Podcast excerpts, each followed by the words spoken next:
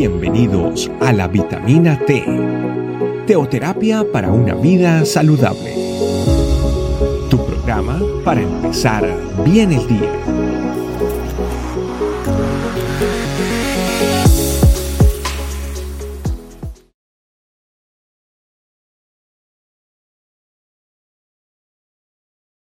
Hola, Dios te bendiga. Bienvenido a nuestra vitamina T en este tiempo especial de ayuno, nuestros 14 días.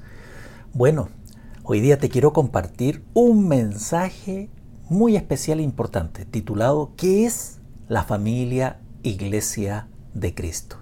Para eso vamos a ir a la palabra de Dios en Efesios capítulo 1 del 22 al 23. Dice lo siguiente, y sometió todas las cosas bajo sus pies y lo dio por cabeza sobre todas las cosas a la iglesia, la cual es su cuerpo, la plenitud de aquel que todo lo llena en todo. Como tantas otras palabras en la sociedad, la palabra iglesia, ¿sabes? Ha sido muy manipulada y tal vez mal entendida. Pero hay que entender qué es lo que significa la palabra iglesia, o sea, qué es lo que es la iglesia en sí. Podemos verlo, en, por ejemplo, en cuatro puntos como lo ve la sociedad actual. Primero, como un lugar físico, o sea, el edificio. Mucha gente identifica la iglesia por el templo, por ese lugar. Segundo, también como una organización. Una iglesia necesita estar organizada legalmente frente a las leyes y sobre todo estar totalmente legal. Es muy importante estar funcionando correctamente en el lugar donde está. En tercer lugar también como una asamblea, o sea, el grupo numérico de las personas que se reúnen. ¿Cuántos son?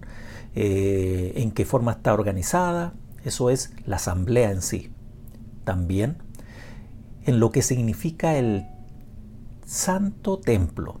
Aquí empezamos ya a hablar un idioma que muchos no entienden, que es el cuerpo de Cristo. Y es el, es el conjunto de personas que componen la iglesia de Cristo, también llamada la familia de Dios y que sobre todo está fundamentada en la obra de nuestro Señor Jesucristo y sobre la doctrina inspirada por el Espíritu Santo. Para esto, hay características importantísimas para comprender y entender lo que es una familia iglesia. Primero, Jesucristo es el fundador de la iglesia, básicamente. En Mateo 16, del 16 al 19, podemos leer cuando el Señor Jesucristo habla con Pedro y, y le dice claramente la declaración que él ha dicho, que sobre, sobre esta roca yo formaré mi iglesia. Él está hablando de la declaración de que Él es el Mesías, Él es el Cristo. Y sabes tú que es hermoso saber de que el fundador de la iglesia es nuestro Señor Jesucristo, no es un hombre, no es, no, es un ser humano común y corriente. Es el Señor Jesucristo. Dice, sobre esta yo fundaré la iglesia. Así lo dice en Mateo 16. En segundo lugar también, nuestro Señor Jesucristo murió por su iglesia, por su familia iglesia. En Efesios 5:25 nos dice, maridos, amad a vuestras mujeres así como Cristo amó a la iglesia y se entregó a sí mismo por ella. Cuando nuestro Señor Jesucristo muere en la cruz, no existía todavía la iglesia, pero justamente con su muerte y su resurrección, la iglesia está lista para ser edificada. Ahí comienza todo. Fíjate bien que antes no había iglesia. Es ahí, en ese momento. Por ende, nuestro Señor Jesucristo, por medio de su muerte, comienza a fundar la iglesia, la familia iglesia. En tercer lugar también, el Señor Jesucristo envió a su Espíritu Santo, a su familia iglesia, para equiparla y guiarla. Esto es muy importante. En Juan 16, 13 nos dice que cuando venga el Espíritu de verdad, Él los guiará a toda la verdad y, y, no hablará por su propia cuenta, sino que hablará todo lo que oye de parte de Dios. Qué maravilloso es el saber que nuestro Señor Jesucristo es el que capacitó a la iglesia a través de el Espíritu Santo, enviándolo para que no estemos solos. ¿Sabes? También en cuarto lugar, nuestro Señor Jesucristo envió, eh, envió su presencia para convencernos de que Él volverá un día. Es maravilloso porque esto se puede comprender revelacionalmente. Es un mensaje profético, como su nacimiento, su, su primera venida que estuvo profetizada. Su segunda también está profetizada, su segunda venida. En Juan 14:3 dice, y se me fuere y os prepararé lugar. Vendré otra vez y os tomaré a mí mismo. Qué maravilloso el saber que un día Él vendrá por su familia iglesia. Y número 5 también, la familia iglesia es también el cuerpo de Cristo aquí en la tierra.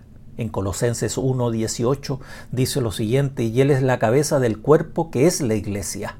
Mira qué hermoso el saber que la familia iglesia es el cuerpo de Cristo y Cristo mismo es la cabeza de su familia iglesia, o sea, la cabeza de su propio cuerpo, para la gloria de Dios. Y por último, la iglesia es también la familia de Dios, o sea, una familia iglesia. En Efesios 2.19 dice así que ya no soy extranjeros ni advenedizos, sino conciudadano de los santos y miembro de la familia de Dios. Nuestro Señor Jesucristo con su muerte y su resurrección en la cruz satisfizo toda justicia de Dios que exigía que nosotros debíamos pagar y morir por nuestros pecados. Pero la gracia de nuestro Señor Jesucristo perdonó nuestros pecados. ¿Sabes? Es maravilloso el saber de que nosotros estamos llamados a ser parte de esta familia iglesia, pero debemos de entender en qué consiste, cómo es quién la formó, cómo se comenzó a edificar y cómo se nutre en este tiempo. Es maravilloso el saber que somos parte de la familia de Dios, la familia iglesia. Hagamos una oración en este hermoso tiempo de ayuno que el Espíritu Santo nos está hablando de que somos parte de su plan perfecto y eterno. Oremos. Padre, en el nombre de Jesús te damos las gracias sabiendo que tú, Señor, nos hablas en el día, en el día en que necesitamos oírte. Y hoy nos estás nuevamente diciendo que tú nos has adoptado y nos has insertado en una familia llamada iglesia. Gracias Santo Espíritu de Dios por este tiempo de ayuno donde, donde reafirmamos nuestra posición de saber de que tú nos regalaste una familia iglesia. Bendito sea tu nombre, Señor, en Cristo Jesús. Amén. Dios te bendiga y sigamos adelante en nuestro tiempo de ayuno maravilloso. Nos vemos en nuestra próxima vitamina T.